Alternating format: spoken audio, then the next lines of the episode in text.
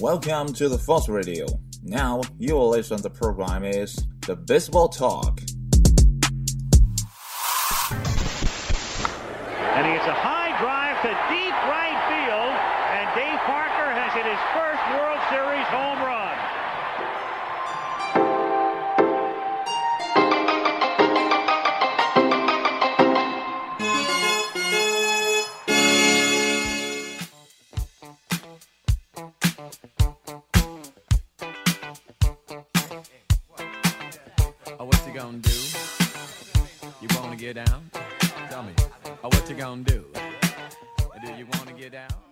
谈棒球，闲聊天，欢迎来到新的一期棒聊节目。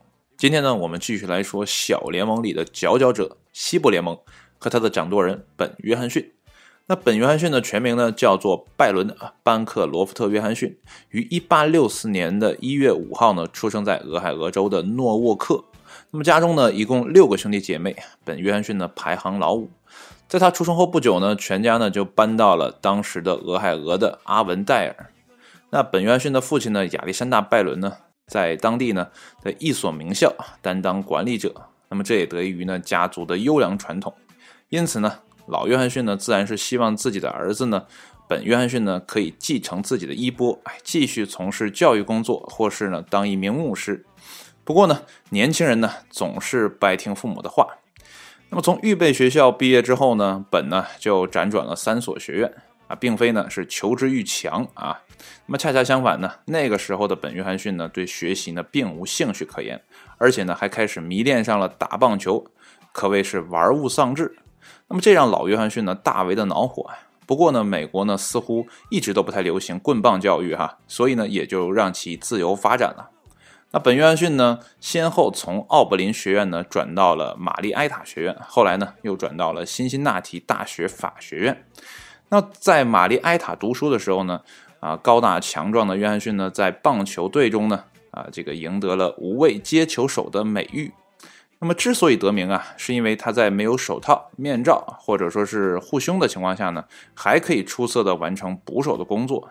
不过呢，这种勇猛的行为呢，无疑会断送自己。不久之后呢，拇指受伤啊，就让本约翰逊呢早早的结束了自己的职业生涯。可是呢，年轻的本约翰逊呢，依旧是非常喜欢棒球。那么在受伤期间呢，还与俄亥俄州由半职业球员组成的铁人东队呢进行了几场比赛。呃，一八八六年呢，大学二年级的时候，本约翰逊呢中途呢就从辛辛那提大学法学院辍学了。那么在当地的一家商业公报呢找到了一份体育记者的工作。那么周薪呢是二十五美元，哎，这小日子过得呢啊是相当的不错了。那么所以说呢，本约翰逊呢十分喜欢自己的工作，可是呢老约翰逊呢却在家里气得直跳脚。好在呢本约翰逊啊有位好领导，也是呢这份报纸的传奇编辑穆拉特霍尔斯特德。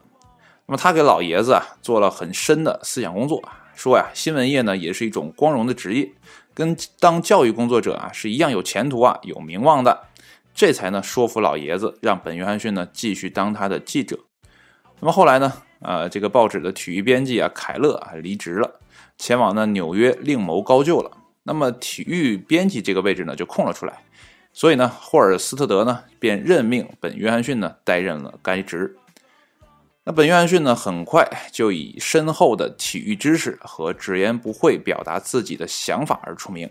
那么从一开始呢，他就总是盯着极具争议的话题不放，而这呢引起了很多人的不满。这其中呢就包括红人队的老板约翰布拉什。那么从1888年到1890年间呢，西部联盟啊球员联盟美国协会先后呢停止了运营。那么即便如此呢，约翰布拉什呢还是在如此逆境当中呢收获颇丰。那么，一八八九年赛季结束之后呢，印第安纳波利斯的球队呢就宣布解散了。那布拉什呢因此得到了啊所在联盟六万七千美元的补偿，同时呢还得到了巨人队的部分特许经营权。那么，在一八九零年呢，约翰布拉什呢又收购了陷入财务危机的辛辛那提红人，并与当时呢身处短命的美国协会中的辛辛那提小猪队呢展开了竞争。也许啊，把红人呢搬离辛辛那提呢，在当时看来呢是非常明智的选择。不过呢，布拉什呢还是把球队留在了当地啊，并最终呢存活了下来。也许啊，正是这波对联盟落井下石、只顾私利的操作呢，引来了约翰逊的不满。因此呢，啊，布拉什遭到了约翰逊的口诛笔伐。那么对此呢，布拉什呢不胜其烦，于是呢，他想出了一个对策，哎，就是让啊约翰逊呢远离报纸业。所以呢，当约翰逊呢被提名为西部联盟的主席的时候呢，这个布拉什啊甚是欢喜啊，于是呢极力推举其成为联盟主席。从此啊，也可以落一个清净。那么，约翰逊的强烈的个人风格呀，虽然惹了某些人的不快，但也有些志同道合的朋友呢被其吸引。那么，这其中呢，就有当时还是明星一垒手的查尔斯·科米斯基。呃，一八九三年呢，查尔斯·科米斯基呢得知了西部联盟呢有望重建的消息之后呢，他便和约翰逊呢说了自己的想法。那么虽说呢，啊，当时的西部联盟呢实力还是比较弱，不过呢，联盟中的球队呢大多分布在极具市场价值的城市，那么再加上约翰逊呢对棒球这项运动的了解和热爱呢，科米斯基呢自然是想推举自己的朋友呢担任这群龙无首的西部联盟的主席。那么有了好朋友的这个举荐啊，再加上布拉什哎这样的反对者的保举。那么约翰逊呢，顺利的成为了联盟的新主席。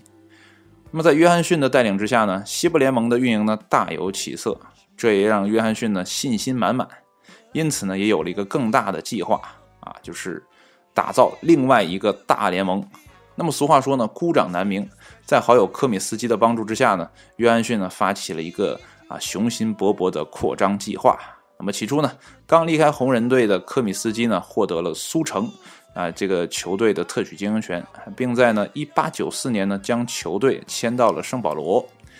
那么随后呢，国联呢开始缩编，裁掉了包括巴尔的摩、啊克利夫兰、路易斯维尔和啊这个华盛顿在内的四个城市的啊球队。那么从十二支呢变成了八支。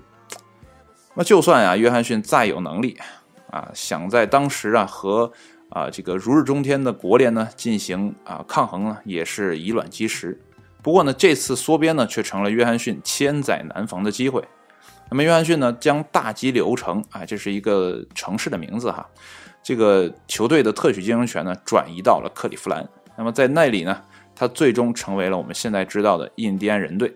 那么接着呢，科米斯基呢又将之前圣保罗的球队呢迁往了芝加哥，而，这支球队呢最终成为了我们现在知道的白袜队。那么如此这番折腾之后呢，西部联盟呢逐渐的扩大了自己的地盘，自此呢也正式更名为美国联盟。不过呀，名字是改了，可是呢内核呢还是一个小联盟而已。